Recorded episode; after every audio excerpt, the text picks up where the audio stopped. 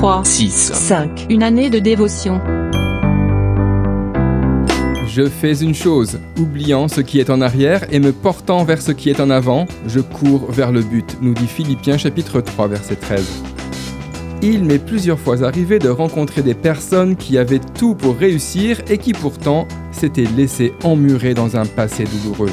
Leurs propos étaient symptomatiques d'une vie jalonnée de véritables souffrances. Je n'y arriverai jamais, je ne pourrai pas oublier toutes les misères que j'ai endurées. Malheureusement, à force de regarder aux blessures d'hier, elles se sont enfermées dans une véritable forteresse, devenant comme prisonnières du désespoir ma vie ne changera pas. En vérité, nous avons tous connu dans nos vies des saisons différentes, et si certains réussissent à traverser les temps les plus rudes, ce n'est pas qu'ils soient meilleurs ou plus qualifiés, c'est parce qu'ils ont dans leur ligne de mire un but à atteindre.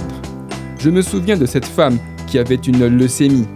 Elle m'avait dit un jour, je me battrai jusqu'au bout pour mes enfants. Quelques mois plus tard, et d'une manière miraculeuse, elle fut totalement guérie. Il faut croire que Dieu avait déposé sur son cœur un but beaucoup plus fort que la douleur qu'elle endurait, celui de voir ses enfants grandir. Quel que soit le but que vous poursuivez, ne regardez pas en arrière si vous voulez l'atteindre. Le souhait de Dieu est que vous avanciez. Ésaïe chapitre 43 verset 18 nous dit Ne pensez plus aux événements passés, ne considérez plus ce qui est ancien.